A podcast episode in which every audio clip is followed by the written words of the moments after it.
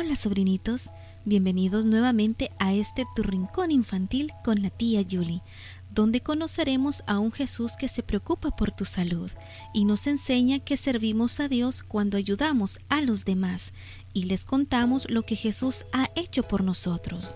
Viajemos a través del tiempo en esta historia fascinante titulada La oveja perdida. ¿Alguna vez has estado en alguna tienda o en un parque? Y de pronto perdiste de vista a tus padres? ¿Te sentiste perdido? ¿Lloraste? Probablemente te sentiste como la oveja en una historia que Jesús contó. Un pastor era dueño de 100 ovejas. Él les proporcionaba buen cuidado a sus animalitos. Cada día las llevaba a lugares donde crecía buena hierba, donde podían encontrar suficiente para comer. Todos los días las llevaba hasta donde había agua abundante y fresca, donde podían beber suficiente. El pastor ahuyentaba a los animales salvajes que podían lastimar a sus ovejas. Todas las noches guiaba a su rebaño a un lugar seguro. Antes de irse a la cama, el pastor contaba sus ovejas para estar seguro de que todas estaban allí. Aquel pastor amaba sus ovejas y las ovejas se sentían seguras al cuidado de él. Una noche, cuando el pastor contó sus ovejas, la preocupación se le dibujó en su rostro. Algo no estaba bien. Volvió a contarlas para estar seguro y luego lo hizo otra vez. Algo estaba definitivamente mal. Una de sus ovejas estaba perdida. El pastor no se detuvo a pensar en el hambre que tenía. No se preocupó por el dolor de sus pies.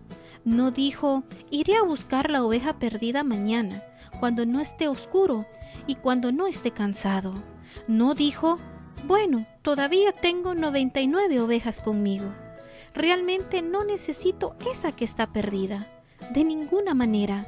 El pastor amaba a cada una de sus ovejas, así que dejó todo lo que estaba haciendo y se fue en busca de la oveja que estaba extraviada. Buscar a una oveja perdida de noche no es nada fácil. El pastor tropezó con las piedras y se rasguñó con las espinas de los matorrales. Pero a la distancia podía escuchar el balido de la oveja que lloraba asustada. La pobre oveja sabía que estaba perdida, sabía que no podía estar segura hasta que regresara con el pastor. El pastor siguió el sonido del balido.